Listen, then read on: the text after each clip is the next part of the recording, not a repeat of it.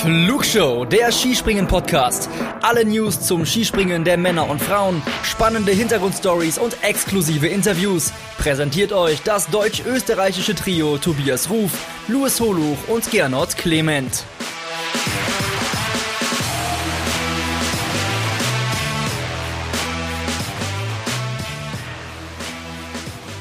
Die Favoriten setzen ein Zeichen Material, Mika setzt ein Zeichen. Und wir haben viele tolle Geschichten, die wir rund um den Saisonstart im Skispringen bei den Herren erzählen dürfen.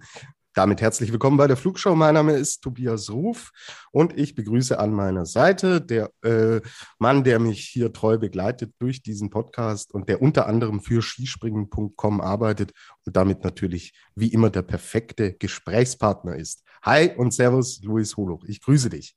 Servus, lieber Tobi, danke für die Blumen. Und bevor wir auf die sportlichen Themen eingehen wollen, wollen wir es heute auch mal ein bisschen anders machen. Denn ähm, ja, so ein Weltcup-Auftakt bringt natürlich immer die ein oder andere Besonderheit mit sich und genau darauf wollen wir eingehen. Jetzt würde ich dir gerne mal als erstes die Frage stellen. Wir waren in den letzten Jahren hauptsächlich in Wiswa beim Weltcup-Auftakt, davor auch mal in Klingenthal und es gab ja schon immer so einige Diskussionen. Deswegen jetzt die Frage für mich an dich. Wie steht denn Nishni Tagil im Vergleich zu diesen beiden Stationen da aus deiner Sicht?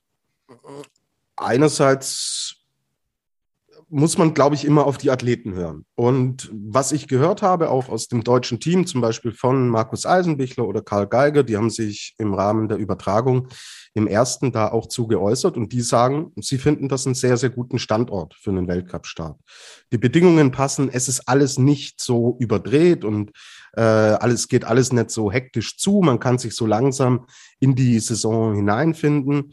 Ja, die Rahmenbedingungen stimmen und wenn die Athleten sagen, es ist gut, was kann ich mir dann erlauben zu sagen, mir gefällt es nicht. Und was mir auch sehr positiv aufgefallen ist, wir hatten es zum Beispiel oft auch, wenn wir in Finnland gestartet sind, war es teilweise grenzwertig in Sachen Wind und es war dann auch gefährlich und wir haben eigentlich ein sehr sicheres Wochenende erlebt, was diese Bedingungen angeht. Klar, Mai, es ist Skispringen. Mit dem Wind wirst du niemals äh, auf so einen Nenner kommen, dass jeder exakt die gleichen Bedingungen hat. Das geht in der Sportart einfach nicht. Aber höchste Priorität hat Sicherheit. Die war gegeben. Deswegen Daumen hoch auch von mir und von dir, Luis. Definitiv auch, ja. Also ich äh, finde es schön, dass wir den Weltcup-Auftakt an einem Ort hatten, wo auch Winter tatsächlich vorherrscht. Für mich gehört das einfach mit dazu, auch wenn es immer seltener wird. Wir wissen das alle ja. Aber an sich auch, also gerade dieses Thema Sicherheit war gerade in Wismar immer eines äh, mit dem welligen Aufsprunghang und wo es da schwere Stürze und sowas gegeben hat. Also gerade am Anfang von der Saison brauchst du das mal definitiv nicht. Und es haben alle unisono gesagt, die Chance in Nishnitagil perfekt präpariert. Es war ja auch kalt genug. Also von daher gibt's da von mir auch äh, definitiv einen Daumen nach oben. Wo es dann wieder einen Daumen nach unten gibt aus meiner Sicht, kleiner Spoiler, ist das Thema Corona das Hygienekonzept. Wir haben jetzt gleich am ersten Wochenende schon wieder drei positive Fälle gehabt. Einen namentlich nicht genannten Betreuer aus dem deutschen Team. Dann Clemens Muranka, ja schon zum zweiten Mal, jetzt zum ersten Mal richtig. Also er ist äh, tatsächlich positiv, anders als in der letzten Saison noch in Oberstdorf. Und Decker Dean aus den USA. Und da frage ich mich, was sagt das denn über das Hygienekonzept aus, wenn wir jetzt gleich am ersten Wochenende schon wieder diese Hiobsbotschaften bekommen? Ja, schwierig. Ähm, die Frage ist natürlich, hm, äh, das, das ist super hypothetisch. Wäre es an einem anderen Standort anders gelaufen? Ja. Also, weiß ich nicht. Ich kann, kann das, also ist natürlich nicht gut, ja, und äh, ist denkbar ungünstig, dann auch wieder so in eine Saison zu starten. Und was hätte denn auch alles passieren können? Also, du sprichst ja den deutschen, deutschen Betreuer an. Ich glaube, äh, es läuft natürlich alles auf den Co-Trainer Bernhard Metzler hinaus, ja, so wie man es gehört hat.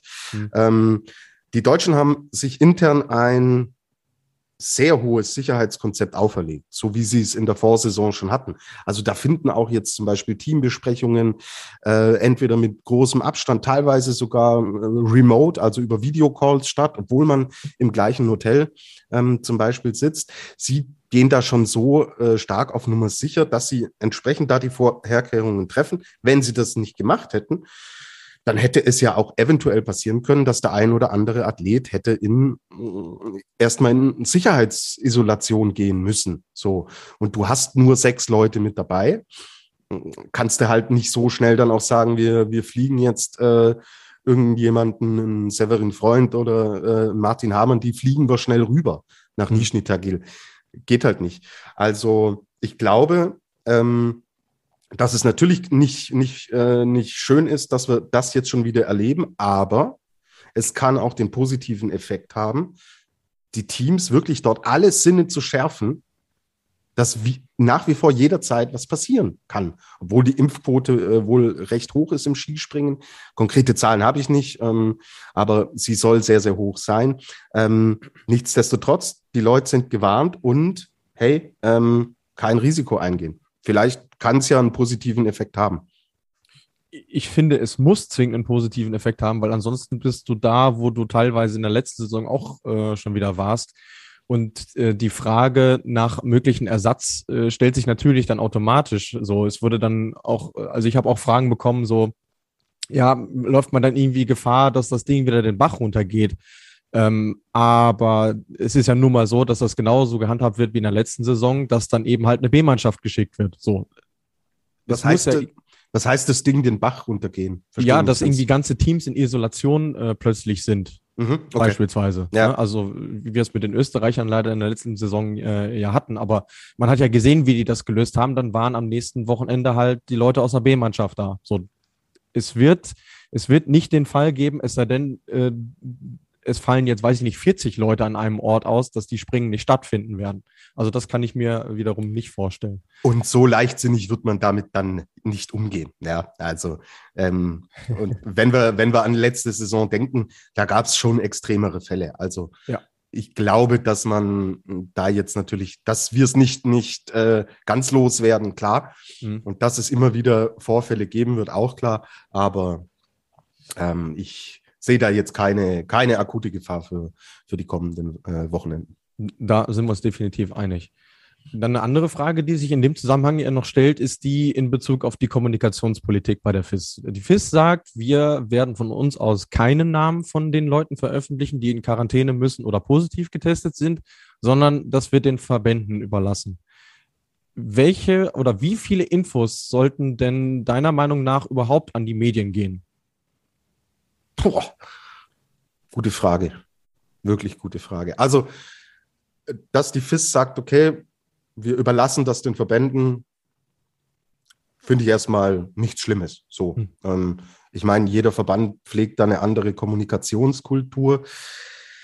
Und dann bin ich natürlich immer ein Freund, offen wirklich auch zu sagen und zu kommunizieren, um wen es da geht. Ja, ähm, ob es bei Betreuern so wichtig ist, sei mal dahingestellt. Aber wenn es jetzt Athleten oder auch Cheftrainer zum Beispiel betrifft, dann ist es, äh, ist es einfach Teil äh, des Sports, dass man da auch sagt, hey, äh, Springer XY ist positiv und kann nicht teilnehmen. Man würde es ja dann ohnehin an der Startliste sehen. Ja, ähm, aber klar, prinzipiell, ich finde, je, je offener man im Endeffekt mit diesen Themen umgeht, umso besser finde ich das. Also warum soll man da im Endeffekt Dinge auch verschweigen und ähm, zeigt ja keiner auf dem Finger. Wir wissen, dass es Impfdurchbrüche geben kann und ähm, das erwischt dann ja nicht nur Leute in der Öffentlichkeit, das kann uns, äh, wir beide sind auch doppelt geimpft, uns kann das auch treffen und erwischen. Und ich glaube, da muss man nicht mal außergewöhnlich äh, leichtsinnig oder unvorsichtig sein. Das Virus ist halt ähm, ist halt sehr, sehr, ähm, ja, ich nenne es mal aggressiv. Mhm. Es äh, kann halt sehr schnell gehen und deswegen finde ich, dass man da auch niemanden an den Pranger stellt, wenn, ähm, ja, wenn da Namen genannt werden. Klar, wenn dann im Endeffekt rauskommt, dass einer äh, soll ja vorkommen, einen gefälschten Impfpass zum Beispiel hat. Ja. Ähm, ja. Hätte man eigentlich am Anfang, oh Gott, ja, ich höre auf. Uh, äh, ganz stark. Ganz ja. stark. Nein, dann okay, ja, aber ansonsten hätte ich jetzt kein Problem damit, ähm, wenn mich das betreffen würde und mein Name da auch ähm, entsprechend kommuniziert wird. Ich weiß nicht, wie es dir geht. Äh, letztlich soll es jeder Verband so machen, wie er es für richtig hält. Ist, ist meine Meinung. Ja, der Meinung bin ich prinzipiell auch. Und ähm, es ist ja nun mal nicht zwingend ein Fehler zur falschen Zeit am falschen Ort zu sein, wenn man es nicht bewusst macht oder sich gar wissentlich irgendwo ansteckt und dann andere in Gefahr bringt. Das ist nochmal ein anderes Thema. Aber ich bin da grundsätzlich auch bei dir und irgendwo, zumindest in, bei den Springern, finde ich es irgendwo witzlos zu sagen, wir geben die Namen nicht raus, weil hey, wenn du am ersten Tag einen positiven Fall hast und der Mann am zweiten Tag auf der Startliste nicht auftaucht, dann weiß es eh jeder am Ende. So. Also das habe ich nicht so ganz verstanden. mit, dem, mit dem Hintergrundwissen, dass so und so viele äh, genau, Leute ja. in Quarantäne sind, ja. dann kann man eins und eins zusammenzählen. Es Eben. könnte ja auch einer gewöhnlich krank sein oder äh, irgendwelche Muskelverletzungen haben, kann ja auch passieren. Aber, ja, ähm, aber die Zahlen eben. werden ja rausgegeben, so und dann ist es ein Rechenspiel, mehr oder weniger. So, so ist es. Aber gut, ähm, ich würde vorschlagen, wenn du dazu nichts mehr hast, können wir auch die Brücke dann zum Sportlichen schlagen. Denn Gerne, ja so ganz irrelevant waren die Springen in Nizhny Tagil im Weltcup in der Vergangenheit nie. Ähm, es gibt die interessante Statistik, dass, also es gab bis zu dieser Saison insgesamt sechs Weltcup-Veranstaltungen in Nizhny Tagil und bei fünf dieser Veranstaltungen hat der spätere Weltcupsieger mindestens ein Springen gewonnen. Die einzige Ausnahme war Kamil Stoch in der Saison 17-18. Und jetzt kann man natürlich berechtigterweise auch die Frage stellen, sind diejenigen, die an diesem Wochenende vorne gewesen sind, auf die Namen gehen wir gleich noch ein, auch diejenigen, die am Ende in der Gesamtweltcup-Wertung vorne sein werden? Was meinst du? Also mit dieser Statistik, Luis, können wir die Geschichte abkürzen. Ja? Wir äh, wissen jetzt, wer im Gesamtweltcup ganz oben steht. Das war die Flugshow ähm, für diese Saison fliegt, soweit es geht. Äh, ja, also gut. Ähm, mein, interessante Statistik. Danke schon mal dafür. Hätte ich jetzt so niemals auf dem Schirm gehabt.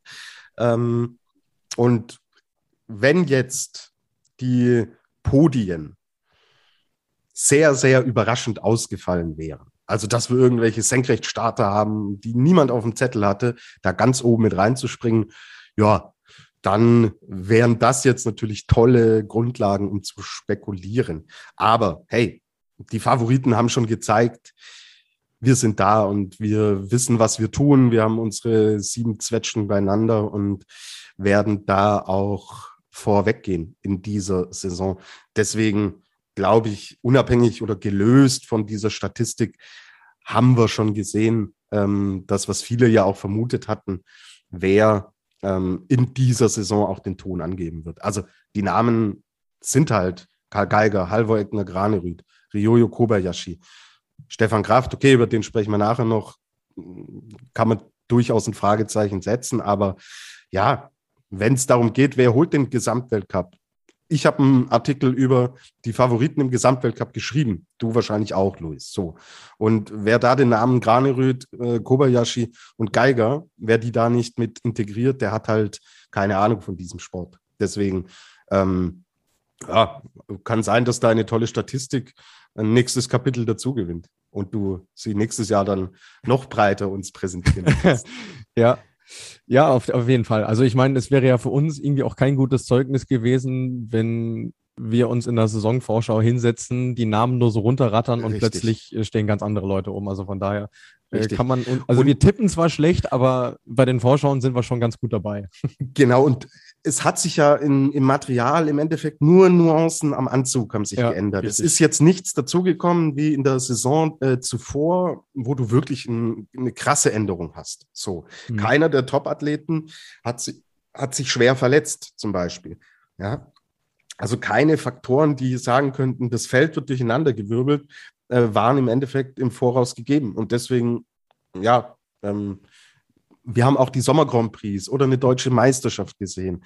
Und was uns Graneröd, Kobayashi, Karl Geiger da gezeigt haben, war halt auch im Endeffekt eindeutig. Und deswegen, ja, ähm, die haben schon zumindest an der Spitze Aussagekraft. Dahinter glaube ich, wäre es jetzt arg früh zu sagen, dass, dass sich gewisse Dinge schon eingependelt haben.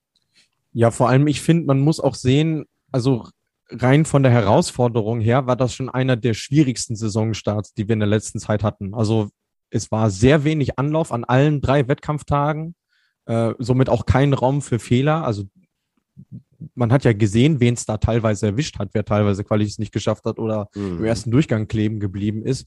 Äh, Wind war auch zumindest am Freitag und am Samstag teilweise ein Thema, aber auch nicht so schlimm, wie wir es in Istanbul schon gesehen haben. Aber es war an allen drei Tagen klar, du musst auf 100 Prozent sein, sonst gewinnst du hier nämlich gar nichts. Und ähm, ich finde, genau das äh, spiegeln die Ergebnisse auch wieder. Wir sehen an allen beiden oder an allen drei Tagen haben wir die Leute vorne gesehen, die nun mal die besten Sprünge gemacht haben, auch rein technisch gesehen. Und dementsprechend kann man hier nicht von Zufall sprechen. Absolut, absolut. Kann man genauso sagen. Ja, ähm, jetzt können wir im Endeffekt auch dann gleich drüber sprechen. Ähm, wie sich das Ganze dann, dann entwickelt hat. Also Karl Geiger gewinnt am Samstag und siegt vor Ryoyo Kobayashi und Halvor Egner Granerüth. Am Sonntag gewinnt Granerüth vor Geiger und Stefan Kraft, der wahnsinnig viel ähm, Positionen gut gemacht hat. Da hat wiederum am Sonntag ein Name dann gefehlt, Ryoyo Kobayashi. Und ich habe es vorhin gesagt, Material Mika, wie wir ihn äh, seit unserem Vorgespräch zu diesem Podcast jetzt nennen, weil ich mir den Namen nicht merken kann, äh, hat da hart durchgegriffen und echt ein Zeichen gesetzt. Kobayashi ist in der Qualifikation, die am Sonntag vor dem ähm, Wettkampf stattgefunden hat, ist dann nachträglich dann disqualifiziert worden und war, denke ich, Luis, ähm, du hast es auch mitbekommen, dann wieder ein Anzugsthema. Genau, ja. Und äh, es ist nun mal so, dass äh, Yukara scheinbar noch deutlich mehr als sein Vorgänger Sepp Kratzer wirklich diese Null-Toleranz-Politik pflegt. Also von Sepp Kratzer gibt's auch Geschichten, wo er vielleicht mal ein Äuglein zugedrückt hat, aber Yukara kennt da wirklich keine Verwandten und zieht dann eben so große Namen auch aus dem Verkehr. Was ich richtig finde, weil sobald du da einmal mit Spielräumen anfängst und sich das rumspricht, ja, dann gehen halt alle noch ein Stückchen weiter und reizen das Material aus. Und es ist natürlich an dem Tag wirklich blöd gelaufen für Ryoyo, weil er hätte definitiv wieder die Chance gehabt, aufs Podium zu springen in der Form, in der er aktuell ist. Aber mei, so sind halt die Regeln und wenn du dich in dem Rahmen nicht bewegst, dann bist du halt raus. Genau. Und dazu die erste Hörer, Hörerinnenfrage. Wahnsinnig viele Fragen haben wir bekommen. echt cool von euch da draußen. Also ja. Äh, wir sind echt überwältigt. Macht so weiter, schickt uns die Dinge zu. Wir freuen uns da wirklich drüber. Ähm, Cassie Afly, Kessia Fly. Okay, denkt ihr, die Disqualifikation von Kobayashi hatte großen Einfluss auf das Ergebnis? Ja, du hast es beantwortet, Luis. Also, so wie er im Endeffekt das ganze Wochenende gesprungen ist, wäre er fix auch am Sonntag einer für, fürs Podest gewesen. Und wenn wir sehen, ähm, dass ein Stefan Kraft, ohne die Leistung jetzt schmälern zu wollen, dass der, wie viele Plätze hat er gut gemacht? 10, 11, 12, sowas in die Richtung, glaube ich.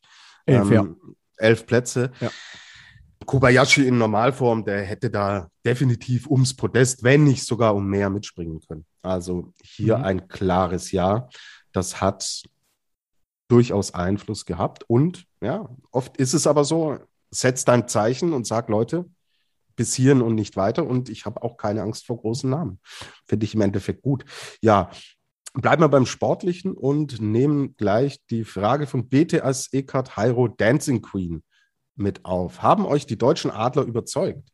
Ja, also ich bin mit dem Saisonstart extrem zufrieden. Wie geht's dir, Luis? Ja, also viel mehr hätte ich mir auch nicht erwarten können. Also das, also vor allem in technischer Hinsicht haben mir die Jungs echt viel Spaß gemacht. Also wie gesagt, es waren jetzt keine einfachen Bedingungen und du hast kaum Fehler gesehen. Also ähm, ich meine, gut, dass ein Karl Geiger aktuell springt wie aus einem Guss, dürfte, denke ich mal, niemanden überrascht haben mittlerweile. Also er hat ja da äh, weitergemacht, wo er in Planitza aufgehört hat, wenn man es so will. Und äh, besonders großes Kompliment in dem Zug an, an Markus Eisenbichler, weil wir haben ja schon den ein oder anderen Wackler auch gesehen in der Saisonvorbereitung und der hat wirklich in allen Wertungsdurchgängen, in allen fünf, wenn man die Qualifikation mit dazu nimmt, blitzsaubere Sprünge gemacht. Da waren keine Fehler drin und es ist wirklich sehr stabil gesprungen. Von daher, also die beiden, wir hatten sie ja in unserer Top 3 auf 1 und 2 gesetzt. Da lagen wir auch ganz richtig. Ist auch nicht die einzige Nation, wo wir ganz richtig waren. Äh, kleiner Spoiler.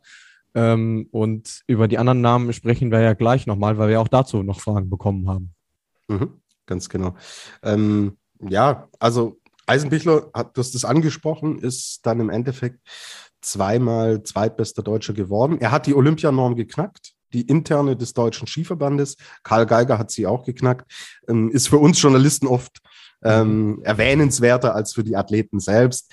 Die sagen aber, okay, irgendwo im Hinterkopf, ich habe da mit Sven Hannawald jetzt äh, im Vorfeld von Nishni Tagil noch gesprochen, habe gefragt, Sven, wie war das zu deiner Zeit? Und er hat gesagt, ja, irgendwo im Hinterkopf ist sowas, aber man konzentriert sich auf die Leistung und wenn die Leistung stimmt, kommt diese Norm im Endeffekt dann von ganz alleine. Also die beiden haben es gepackt. Die Vorgabe ist ein Ergebnis unter den Top 8 oder zwei unter den Top 15 bis zum 16. Januar. Dann endet im Endeffekt diese, diese Frist. Ja, und es gibt einen Dritten, der es gepackt hat. Und ganz ehrlich, Luis, im ersten Weltcup nach, pff, wie lange ist es jetzt her? Es sind ja über eineinhalb Jahre, dass ja. Stefan Laie keinen Wettkampf im Winter gesprungen ist. Und er kommt nach Nizhny Tagil und knackt auf Anhieb die Olympianorm. Also ich finde das eine sensationelle Geschichte. Er wird ähm, 14. am Samstag, wird dann am Sonntag 10.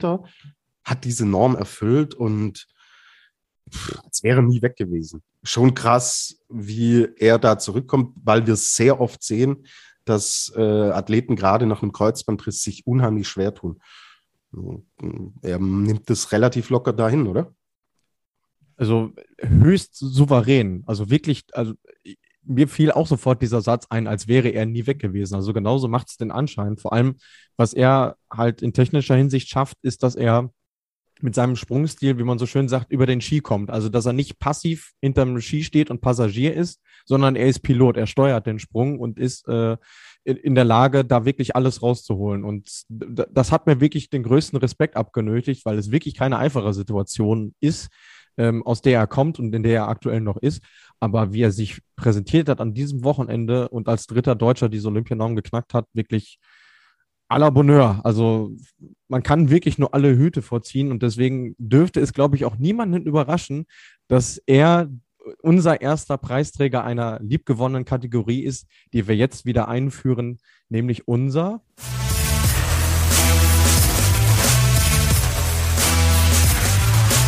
Die Flugshow präsentiert den Adler des Wochenendes. Also, ich meine, wir haben kurz mit Gernot drüber diskutiert. Er hatte noch einen anderen Namen reingeworfen, ähm, über den wir auch gleich noch sprechen werden. Aber ich finde, die Leistung sticht wirklich an diesem Wochenende heraus. Absolut. So, die Frage aller Fragen von Lea 12-01. Kann Stefan Laie dieses Niveau halten? Ich finde, äh, Niveau ist so ein Begriff, ähm, würde ich in zweierlei Hinsicht unterscheiden. Also einmal kann er das Niveau in technischer Hinsicht halten, kann er die Sprünge so abrufen, wie er sie aktuell kann. Das denke ich schon, der ist so gefestigt. Äh, das hat er auch bei der deutschen Meisterschaft in Oberhof schon gezeigt, dass, es, dass der Sprung aktuell wirklich funktioniert. Und ja, da wird er so schnell, glaube ich, auch nicht, zumindest ohne Fremdeinwirkung, sprich äh, Wetter oder so, rauskommen.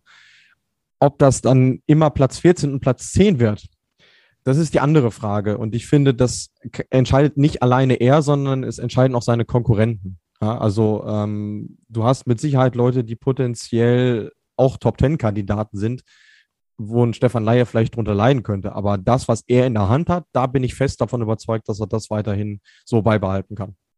Das sehe ich ganz genauso. Ja, Andreas Wellinger zum ersten Mal seit über zwei Jahren wieder in einem zweiten Durchgang. Also auch eine Statistik, wenn man die hört, natürlich absoluter Wahnsinn. Klar, eine, ein Jahr, eine Saison war er komplett draußen, aber letztes Jahr hat es so gar nicht geklappt, dann ganz knapp nur qualifiziert am Freitag für den Wettbewerb am Samstag.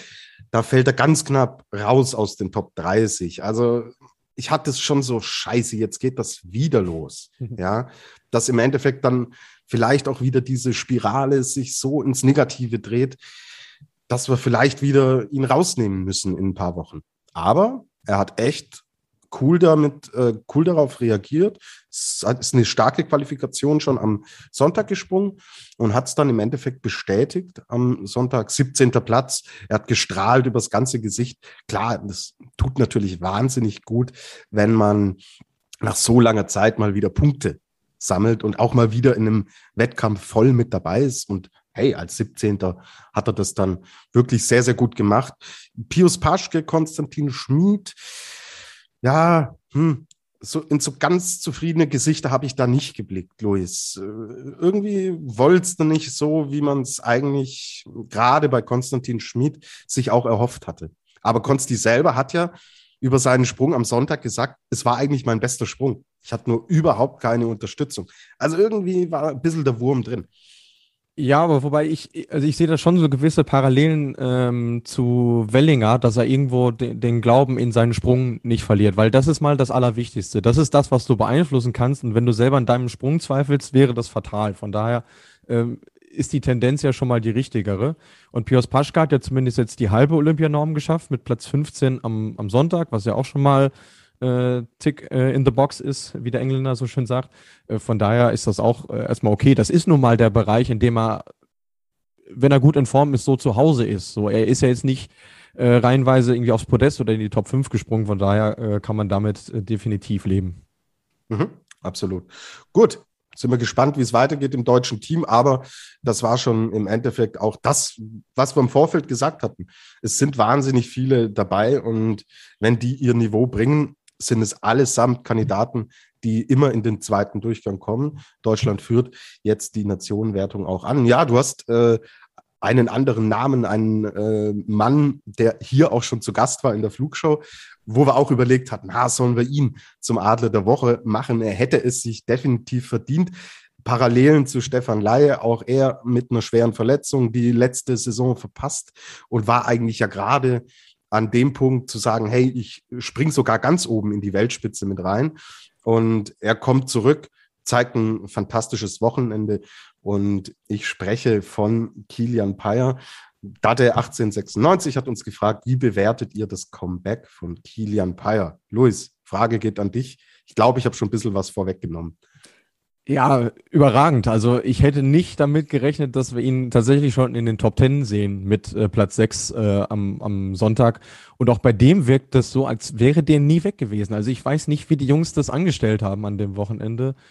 Also ja, auch da kann man wirklich nur alle Hüte vorziehen, wie, wie stabil äh, das gelaufen ist. Auch äh, ja mit den ein und anderen Windturbulenzen. Also da hat er sich wirklich sehr gut präsentiert und natürlich ja, schön, dass er quasi als Teamleader äh, der Schweiz wieder äh, zurück ist, weil äh, in der Abwesenheit von Gregor de Schwanden hast du nun mal, ja, wenn dann ihn, der für Top Ten Ergebnisse sorgen kann und dass er das gleich am ersten Wochenende hingebracht hat, wirklich à la Bonheur.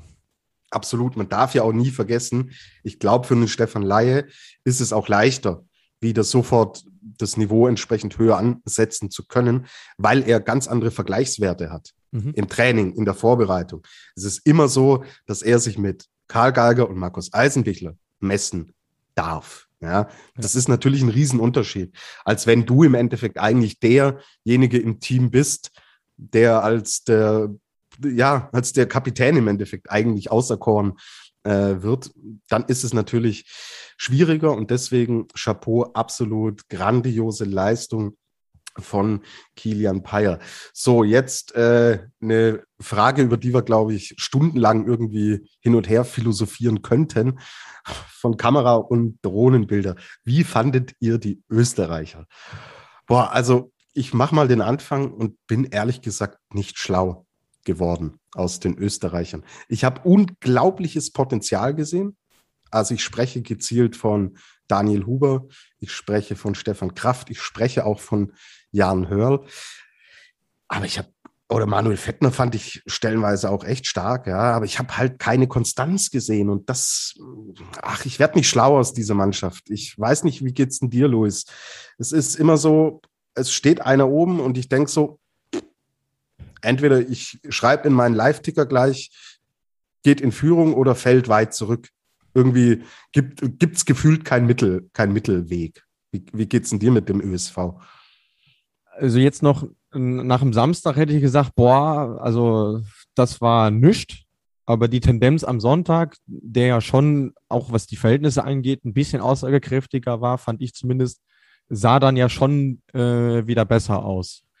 Aber ich gebe dir grundsätzlich recht, also so wirklich schlau aus ihnen äh, werde ich auch nicht. Ich habe teilweise Flashbacks an die vergangene Saison gehabt, wo es genau das gleiche war, also wirklich äh, Sprünge Richtung, Richtung Hillsides und dann wieder welche, wo du denkst, mein Gott, was war das denn jetzt? Ähm, auch im Nationen Cup Rang 5 klingt nicht gut für eine Nation, die sich ja äh, qua Natur schon zu den Top 3 mal mindestens zählt. Also ich, finde es auch schwierig zu sagen, jetzt wir geben ihnen das Wochenende in Ruka noch, weil das kann genauso äh, laufen, allein aufgrund der Windbedingungen.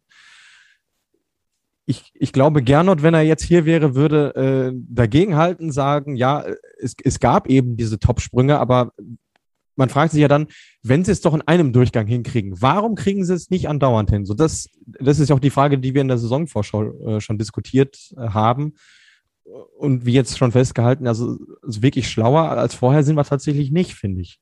Ja, und äh, sinnbildlich steht dann letztlich auch der Teamkapitän dafür, ja, der ein Wochenende hinter sich hat. Das, pff, also Achterbahn ist ja wirklich ähm, noch, Ein besonders noch, stabiles Regal, um mal dein beliebtes na, Wort zu benutzen. Na, ja. kein stabiles Regal, aber es steht ein dritter Platz in dem Regal. Also ja. ich glaube, wenn man ihm vor dem Weltcup gesagt hast, du, äh, Stefan, du reist mit einem Podestplatz aus zwei Springen aus Nizhny Tagil ab, hätte er wahrscheinlich gesagt, ja, passt, ist okay. Wenn man ihm aber gesagt hätte, du schaffst die Qualifikation am Freitag für das Springen, am Samstag nicht, also ich glaube, dann hätte er es nicht unterschrieben, weil das natürlich auch dann ein extrem herber Rückschlag auch für ihn ist. Also wir haben auch eine, wir haben auch eine Frage dazu bekommen, was äh, von Anna Katharina, was war mit Stefan Kraft los, dass er sich nicht für die, äh, für den Samstag qualifiziert hat.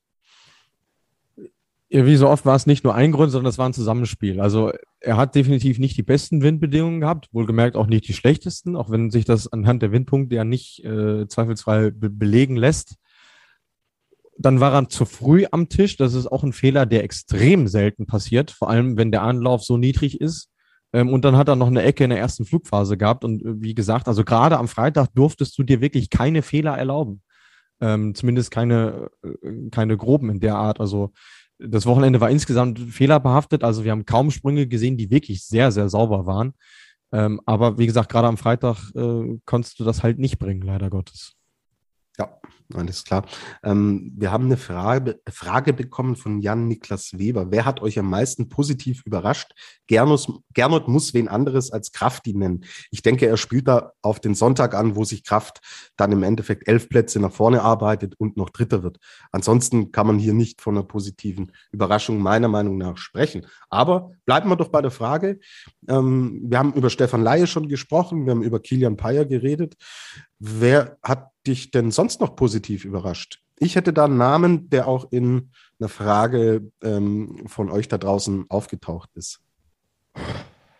Mm, dann würde ich insgesamt tatsächlich sogar Naoki Nakamura aus Japan nennen wollen. Ähm, mhm. War Vierter am Samstag.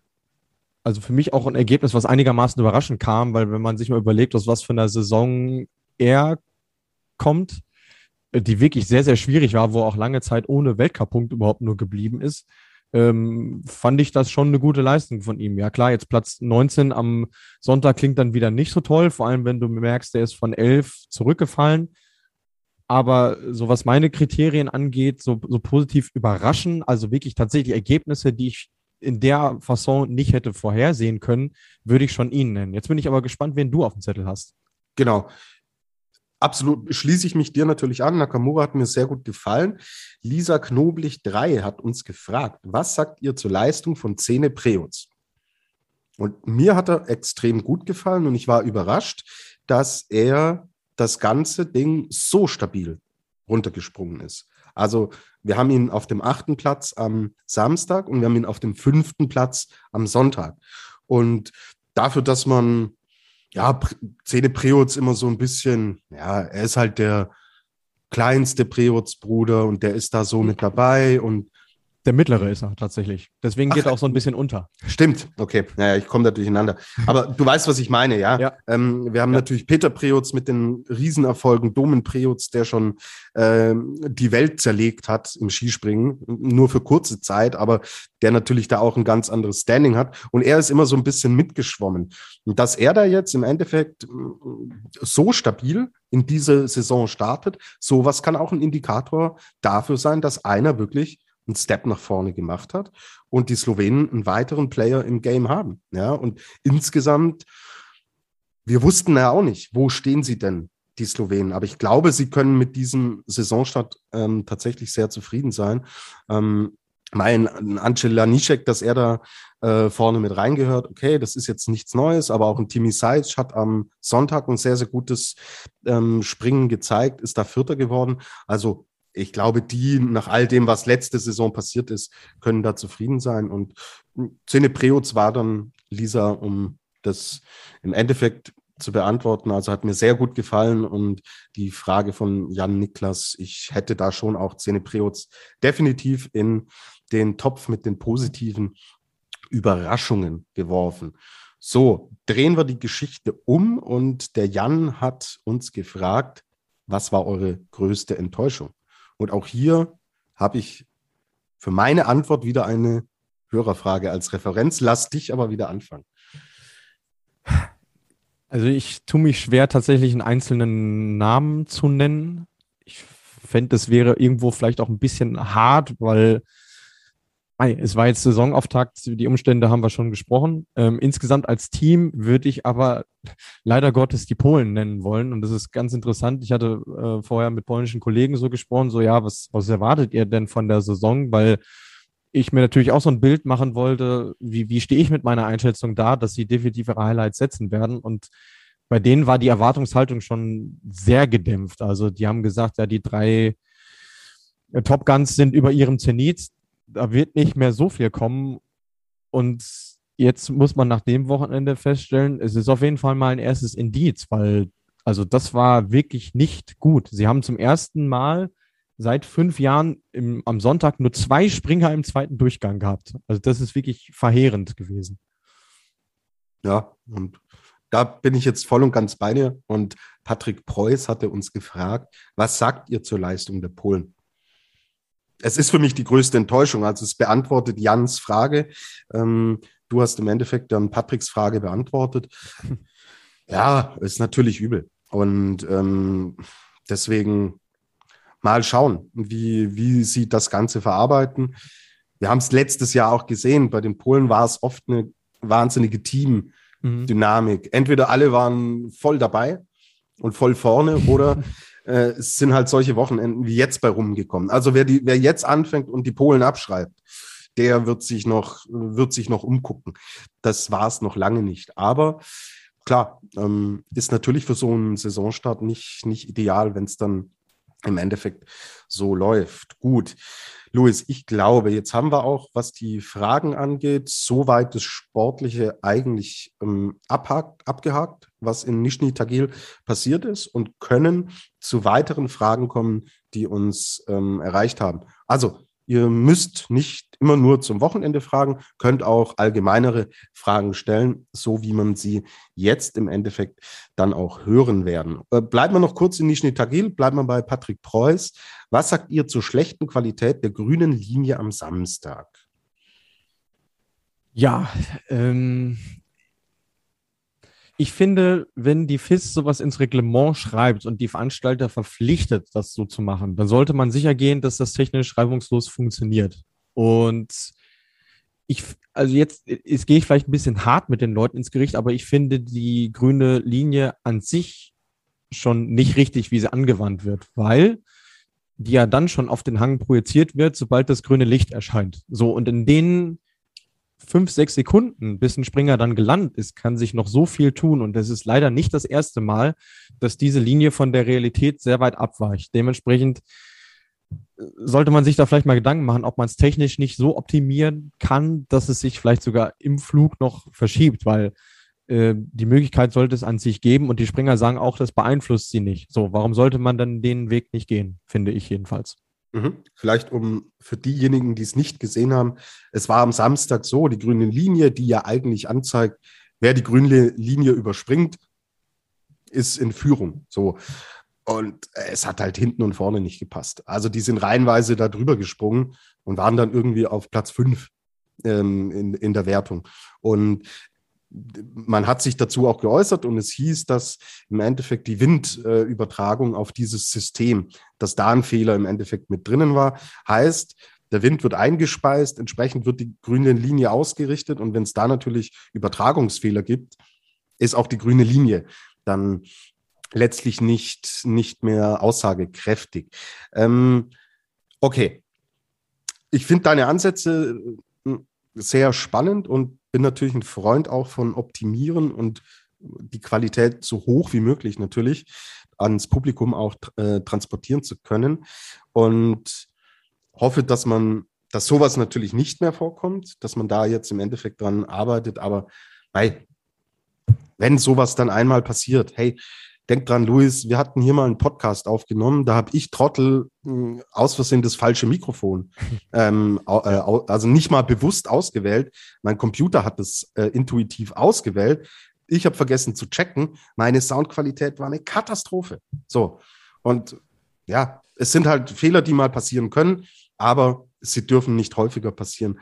Und deswegen, Mai, ähm, klar fanden wir es nicht schön, aber Drücken so wir mal ein Auge zu. Ja, und ich, also die, die Hauptsache ist ja, dass das Ergebnis als solches am Ende das Richtige ist, weil den Fall hatten wir ja auch schon in der vorletzten Saison bei der bei der Raw Air, dass äh, Celia Opset als Siegerin gefeiert wurde und dann eine halbe Stunde später hieß es auch Maren Lündby hat übrigens gewonnen, weil wir vergessen hatten, ähm, die Coaches Decision in ihrem Punktestand mit einzuberechnen. Also das ist ein Fehler, der noch weniger passieren darf, so gesehen ist ein Detail, aber natürlich, wenn es da Potenzial gibt, äh, sind wir uns, glaube ich, einig, das besser zu machen, dann sollte man das auch nutzen. Okay, alles klar. Lea 12-1. Wie lange haben die Trainer zum Abwinken Zeit, nachdem die Ampel grün geworden ist? Genau zehn Sekunden. Und ähm, auch da hatten wir ja schon Fälle, auch in Nizhny Tagil, wo das nicht geklappt hat. Äh, letztes Jahr hat äh, Andreas Hölzel, äh, Andreas Hölzel sage ich schon, Andreas Wiedhölzel, eine Silbe vergessen, Andreas Wiedhölzel, Jan Hörl, sehr viele Ös dabei und sehr viele Ls, äh, ja zu spät abgewunken und der ist dann disqualifiziert worden. Und auch dem großen Adam Mawisch ist das ja mal passiert in, in Klingenthal, als er noch von äh, Hanno Lepis äh, trainiert wurde. Äh, also zehn Sekunden gehen manchmal doch schneller vorbei, als man so denkt. Ja, und in zehn Sekunden äh, schnappt einem Adam Mauisch in der Regel die Wiener Würstel weg. Also da ist er dann, da ist er fixer. Gell? Also wenn Edmund Stoiber seine zehn Minuten hat, dann hat Adam Mauisch seine zehn Sekunden.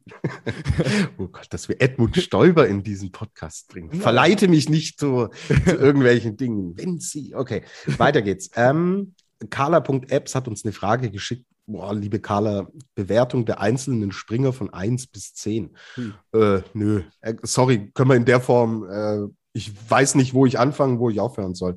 Also, ähm, vielleicht mach's wie die anderen und schick uns einfach konkrete Fragen zu konkreten Springern, oder, Luis? Wäre vielleicht eher sogar was wie eine äh, für eine Vorschau, also dass man sagt, auf einer Skala von 1 bis 10, wie sehr ist äh, der oder diejenige Favorit, vielleicht für eine Vierschanzentournee oder so, könnte man das mal im Hinterkopf behalten. Aber ansonsten, wenn wir jetzt hier 72 Namen durchsprechen müssen, das wäre vielleicht ein bisschen viel. Obwohl es da noch den einen oder anderen gäbe, über den man tatsächlich sprechen könnte. Okay, werden wir im Laufe der Saison tun. Wir haben wahnsinnig äh, viele Gelegenheiten dazu. Und, ja, äh, aber eine historische Begebenheit gab es ja schon, über die du dich auch sehr gefreut hast, Tobi. Erst, erstmals in der Geschichte des Skispringens war ein Türke ah, im Wettkampf ja, mit dabei. Das kannst du zählen, unbedingt. Ja. Fatih Arda Ipciolo heißt der Mann. Ähm, 24 Jahre jung, war ja auch schon bei der Vierschanzentournee in der letzten Olympiasaison dabei und bei Olympia selber, glaube ich, auch. Ähm, und ja, probiert jetzt die äh, Skisprungwelt quasi ein zweites Mal zu erobern. Und das hat mich wirklich, also ich bin ja sowieso grundsätzlich ein Freund, auch mal äh, andere Nationen irgendwie im Wettkampf zu sehen. Und dass der dabei war, wirklich äh, coole Geschichte. Und man hat auch so den Eindruck, zumindest bei seinem Qualisprung am Freitag, wenn er den optimal erwischt, dann ist er ja noch weiter vorne dabei, als er, als er ohnehin schon war. Deswegen, äh, ja, Herzlichen Glückwunsch an ihn, coole Sache. Okay, cool. Äh, schön, dass du es erwähnt hast. Ich hatte es ja euch extra noch geschrieben und war ja. da total begeistert. Und jetzt äh, hätte ich dieses Thema fast vergessen. Also vielen Dank, Luis. Da hast du mich wunderbar rausgeholt. So, Jumpski 1. Was muss passieren, dass Domen Preutz merkt, dass sein Flugstil nicht mehr zeitgemäß ist? Fragezeichen. Erste Rückfrage an dich. Ist dieser Flugstil von Domen Preutz nicht mehr zeitgemäß? Ich würde sagen, zeitgemäß ist er schon, aber nicht funktional. Mhm. Also zumindest nicht ähm, in den allermeisten Umständen und auf den allermeisten Chancen, die es so gibt. Also man kann jetzt nicht sagen, dass er sich irgendwie abgenutzt hätte oder dass das nicht modern ist, was er da springt, aber der Grad, auf dem das funktioniert, ist halt sehr schmal. Mhm. Er hat zweimal die Qualifikation nicht geschafft. Zweimal 52. geworden. Ähm, eigentlich, hätte er ja, eigentlich hätte er ja gar nicht dabei sein dürfen. Eigentlich hätte ja Peter Priotz dabei sein sollen und Domen Priotz ist äh, ja für ihn, für ihn nachgerückt. So. Okay. Also deswegen, okay. man kann sagen, er, er hat zwei Chancen verpasst, sich nochmal ins Rampenlicht zu springen, aber er ist anscheinend ohnehin nicht aktuell erste Wahl bei den Slowenen. Was, was ist mit Peter? Ich habe es gar nicht mitbekommen. Äh, der äh, war oder ist in freudiger äh, Erwartung. Also äh, ah. zweites Mal Papa. Okay. Papa Preutz, herzlichen Glückwunsch. Ja. Okay, ja, deswegen Mai, Domen hatte jetzt die Chance, hat er nicht genutzt. Und wenn sein anderer Bruder dann wieder mit dabei ist, wird so natürlich nichts. Und jetzt vielleicht Jumpski 1, was muss passieren? Vielleicht muss genau sowas passieren, dass er anfängt, Dinge zu ändern. Aber das ist alles, äh, wir, wir sind ja nicht die Coaches, wir stehen ja, ja nicht in Kontakt mit ihm. Ich finde sowas extrem schwer zu beantworten. Ja, und, und also ich glaube, es hat seit Jens Weiß flog keinen Skispringer mehr gegeben, der seinen Sprung von Grund auf so erneuert hat und dann wieder in der Weltspitze zu finden war. Und für diejenigen unter euch, die das nicht wissen, Jens Weißflug hat auf seiner älteren Skisprungtage den, Umspr den Umstieg vom äh, Parallel in den V-Stil geschafft, was ja nochmal eine viel größere Änderung ist, als jetzt äh, ohnehin existierenden Stil irgendwie anzupassen. Also das ist auch wahnsinnig schwer. Das ist nichts, was mal über den Sommer irgendwie äh, funktioniert in der Regel so. Und ich, ich, ich weiß nicht, ob es da überhaupt das Potenzial gibt, ob der Mann anders Skispringen kann. Das ist ja auch nochmal so die Frage. Wahrscheinlich auch nichts, was wir irgendwo beantworten sollen, weil wie du gesagt hast, wir sind keine ausgebildeten Trainer. Ähm, aber also, dass die Frage gestellt wird, ist absolut berechtigt, weil so kann es ja auf Dauer nicht weitergehen für ihn. Absolut richtig.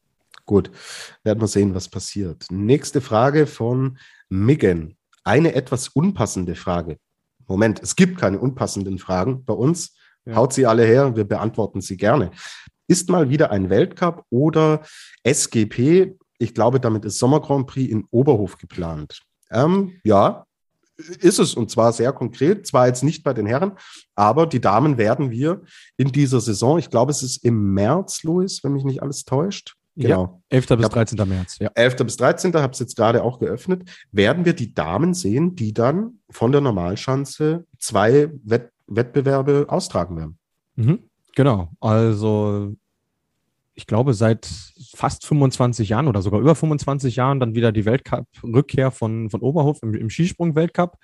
In der nordischen Kombination war sie ja sogar bis 2010 im Weltcup-Kalender und sind seit 2019 auch wieder im Sommer Grand Prix. Also wenn du dich für die Sportart äh, interessierst, dann kannst du da auch äh, natürlich was sehen. Ob es jetzt realistisch ist, dass die demnächst auch mal einen Herrenweltcup ausrichten, schwierig. Ich glaube, die Felder sind da vom Deutschen Skiverband so besetzt. Ich meine, du hast schon zwei Slots durch die Vierschanzentournee mit Oberstdorf und Garmisch-Partenkirchen. Willingen ist auch seit, ich glaube, mittlerweile 30 Jahren fester Bestandteil des des Weltcups. Und dann hast du ja noch abwechselnd äh, Klingenthal und äh, TTC Neustadt. Da wird es dann für Oberhof schwierig, da reinzukommen. Aber du, wenn man sich als Damenstandort etablieren kann, warum nicht? ich ja. das natürlich sehr, sehr gut. Und ja. Ja, Oberhof, ähm, ich glaube, dass die schon sehr ambitioniert dann auch sind und jetzt natürlich auch das Thema Skispringen wieder ein bisschen äh, forcieren wollen. Man sieht gerade, was äh, standorttechnisch passiert. 2023 ist die Biathlon-WM in Oberhof und es ist die Rodel-WM in in Oberhof. Also da holt man im Endeffekt zwei Großereignisse in einem Jahr und will diesen Wintersportstandort natürlich dadurch natürlich auch noch, noch zusätzlich pushen. Und wenn man da den Rückenwind mitnimmt, hoffentlich dann vor vollem Haus, dann ist es natürlich auch finanziell eine große Chance für diesen Standort. Und dann kann man auch sagen, hey, ähm, nicht nur Biathlon, nicht nur Rodeln, sondern auch Skispringen und auf Sicht, nichts ist in Stein gemeißelt. Vielleicht sehen wir ja auch die Herren in ein paar Jahren in, in Oberhof. Ähm, sicher, sicherlich eine sehr, sehr spannende Kiste und deswegen alles andere als eine unpassende Frage. So, ich glaube, jetzt sind wir schon relativ weit durch. Date hat uns noch gefragt, hätte man den Auftakt der Damen nicht schon dieses Wochenende machen können? Ähm, es ist so, die Damen starten erst nächste Woche. Auch sie sind in Nizhny Tagil. Wäre es für dich was gewesen, das Ganze miteinander zu, zu verbinden, zu kombinieren, Damen und Herren?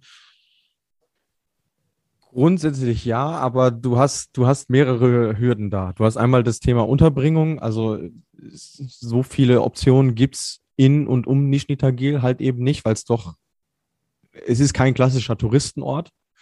Ähm, dann hast du natürlich noch äh, das Thema Corona-Tests und nicht zuletzt auch das Thema Video, Videoweitenmessung, was vor allem deshalb ein Problem ist, weil ja dann auf zwei unterschiedlichen Schanzen gesprungen wird. So, äh, ihr müsst euch das jetzt so vorstellen, dass die diese Anlage jetzt abbauen und auf die Normalschanze rüber transportieren, damit da am nächsten Wochenende äh, das stattfinden kann. Also es wäre ein ziemlich großer logistischer Aufwand gewesen und hätte jetzt auch nicht äh, dazu gepasst, dass man die Kosten einsparen möchte, äh, weshalb ich das schon sehr sinnvoll finde, das jetzt so zu machen. Vor allem, wenn man sich überlegt, ähm, jetzt am gleichen Wochenende findet auch der COC in der nordischen Kombination in Nizhny Tagir statt. Die springen auch von der Normalschanze. Da ist es schon sinnvoller, dass man da die Synergien äh, bündelt. Mhm. Ja, und auch Thema Hygienekonzept so. Mhm. Ja, und was hätten die Damen davon gehabt, wenn sie jetzt äh, das letzte Wochenende einen Wettkampf gehabt hätten, aber am nächsten Wochenende dann nicht? Also mhm. da bin ich dann schon dafür, das kompakt zu halten. Genau. Okay. So, letzte Frage, die uns erreicht hat. Ähm, was muss man erreichen, dass, dass man zu Olympia darf? Bei den kleinen Nationen, fragt Julian. Ähm, also er fragt, er, er präzisiert. Also bei den Großen entscheidet sich ja der Trainer, wen er mitnimmt. Aber es gibt, aber gibt es irgendwelche Vorgaben, wie zum Beispiel mindestens einen Weltcup-Punkt, dass man zu Olympia darf? Ja, die gibt es und dann äh, spielt es auch keine Rolle, aus welchem Land du kommst. Also es gibt äh, eine Qualifikationsnorm von der FIS. Ähm, ich versuche euch das jetzt so kurz und knapp zu erklären, wie es irgendwie geht, weil ganz einfach ist es nicht. Also es gibt insgesamt bei den Herren 65 Startplätze und bei den Damen 40. Davon ist je einer für das Gastgeberland reserviert. Und insgesamt dürfen bei den Herren maximal fünf und bei den Damen maximal vier pro Nation mitfliegen. Diese Springer müssen vor 2007 geboren sein und zwischen dem 1. Juli 2020 und dem 16. Januar 2022, da haben wir ihn wieder, äh, mindestens einen COC-Punkt geholt haben. Sollte das nicht der Fall sein, reicht alternativ auch ein Punkt im Weltcup oder Sommer Grand Prix ähm, in der Karriere zuvor. Und es gibt von der FIS Listen, ähm, wo darüber Buch geführt wird, wer diese Norm geschafft hat, also ähnlich wie das die nationalen Verbände auch tun. Es gibt auch Listen, wo drauf steht, wer besonders nah dran ist und wo Nationen andere Nationen Quotenplätze wegschnappen können. Aber Deadline ist tatsächlich ja dieser 16. Januar. Also erst dann werden wir wissen, wie, äh, welche Nation wie viele Startplätze ähm, bekommen hat. Und es gibt dann noch Besonderheiten, ähm, die jetzt für diese Austragung wichtig sind, weil wir haben jetzt zum ersten Mal das Mixteam. Dort dürfen aber auch nur Springerinnen und Springer teilnehmen, die diese Zulassung für Olympia überhaupt erfüllt haben. Also du kannst nicht irgendwen x-beliebig nachnominieren, nur um ein Mixteam zu stellen, sondern die müssen auch mindestens äh, einen COC-Punkt geholt haben oder eben äh, Weltcup Sommer Grand Prix Punkte. Und für China könnte es noch spannend werden, wenn die äh, nur bei einem äh, Quotenplatz pro Geschlecht bleiben, dürften die auch äh, Kombinierer nachnominieren, die diese Kriterien erfüllt haben, damit sie ein Mixteam stellen können. Okay.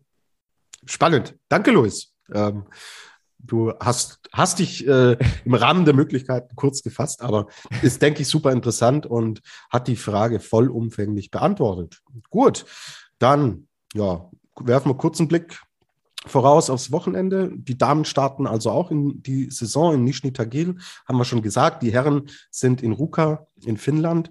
Und ich würde sagen, geben wir unseren Hörerinnen und Hörern noch die Uhrzeiten mit an die Hand. Die Damen, Luis, am 25. ist die Qualifikation. Hast du eine Uhrzeit für uns? Jawohl, 17.30 Uhr. Genau. Erster Wettkampf ist dann am Samstag 15.30 Uhr, wenn mhm. es hier richtig steht. Und am Sonntag, den 27. um 12 Uhr. Äh, Samstag. Von Donnerstag bis Samstag sind die Spiele. Ach, es geht Aber von Donnerstag ja. bis Samstag. Ja, ja, genau, ja. Ah, okay. Ja. Siehst du, habe ich keinen Kalender geöffnet. Danke. Cool. Also Donnerstag Quali, Freitag, Samstag sind dann jeweils die Weltcup-Springen der Damen. Und dann gehen wir noch zu den Herren. Hast du es gerade offen, Luis, oder soll ich mhm. schnell öffnen? Ja, ja, dann bitte go for it. Haben wir am 26., also am Freitag um 17.10 Uhr die Qualifikation, am Samstag um 16.30 Uhr das Einzelspringen und am Sonntag dann um 16.15 Uhr. Okay, die Viertelstunde wird es dann rausreißen. Alles klar. Okay. Gut, Luis. Dann vielen herzlichen Dank. Ich glaube, wir haben soweit jetzt alles besprochen. Ähm, ja, vielen Dank an euch da draußen für die vielen Fragen. Ihr merkt, dass ihr auch durch die vielen Fragen, die da kommen, natürlich äh, Einfluss auch auf so ein bisschen den Sendungsablauf habt. Wir versuchen alles zu beantworten. Wenn mal was durchrutscht oder vergessen wird oder wir was nicht beantworten können, tut uns leid, aber wir versuchen da immer alles mitzunehmen und haben uns sehr gefreut, dass es endlich wieder losgeht. Jetzt starten dann auch die Damen. Die nehmen wir natürlich nächste Woche auch wieder mit ins Programm. Da werden wir zu den Herren dann ein bisschen weniger machen und im Endeffekt auch die Damen genauso ihren Platz bei uns bekommen, wie sie es verdient haben. Wer sich für die Saison der Damen und den Saisonstart noch interessiert, wir hatten mit der Uli Gressler, also ehemalige deutsche Skispringerin, haben wir eine intensive Vorschau aufgenommen zum Damen-Skispringen. Ähm, Hört da wirklich sehr gerne nochmal rein. Genau, schreibt uns, folgt uns bei Instagram und bei Facebook. Empfehlt uns natürlich weiter. Vielleicht gibt es ja Leute, die da draußen denken, so, ah, sie hören gerne einen Podcast, aber kennen keinen Skispringen-Podcast. Es gibt uns, es gibt die Flugshow. Wir freuen uns, wenn ihr da Werbung für uns macht. Und danken fürs Zuhören. Louis, ich danke dir für das wie immer coole Gespräch über unseren Lieblingssport. Du hast sehr, sehr viel schlaue Dinge gesagt und du darfst jetzt auch das Schönste zum Schluss sagen. Ja, ich möchte mich natürlich auch bei dir bedanken, lieber Tobi. War eine äh, coole Folge. Auch mal schön, dass wir mal ein anderes Format irgendwo ausprobiert äh, haben. Also ihr merkt, wir äh, nehmen ähm, uns euer Feedback auch zu Herzen und versuchen da auf eure Wünsche einzugehen und ähm, ja, finden es selber auch äh, spannend, mal nicht nur strikt die Nation abzuhandeln, sondern äh, das Ganze ein bisschen bunter zu gestalten. Und ja, das war's dann auch von meiner Seite. Ähm, wir wünschen euch jetzt schon mal viel Spaß mit den Springen in Nizhny Tagil und Ruka am nächsten Wochenende und melden uns dann auch wieder am Montag bei euch mit einem ausführlichen Rückblick. Und äh, wenn ihr es kaum erwarten könnt, dass das Instagram äh, Story Tool äh, auftaucht, dann könnt ihr uns natürlich die Fragen immer schon schicken, wann ihr das möchtet. Wir grüßen an der Stelle natürlich auch noch unseren Spätzle Gernot Clement, der uns hoffentlich äh, verzeihen wird, dass ähm, wir seine Österreicher nicht ganz so positiv gesehen haben, wie er das gerne mal tut. Ähm, aber von dem wird es dann in naher Zukunft auch wieder was zu hören geben. Und bis dahin wünschen wir euch eine gute Zeit, bleibt gesund da draußen und wie immer gilt, fliegt soweit es geht. Bis nächste Woche.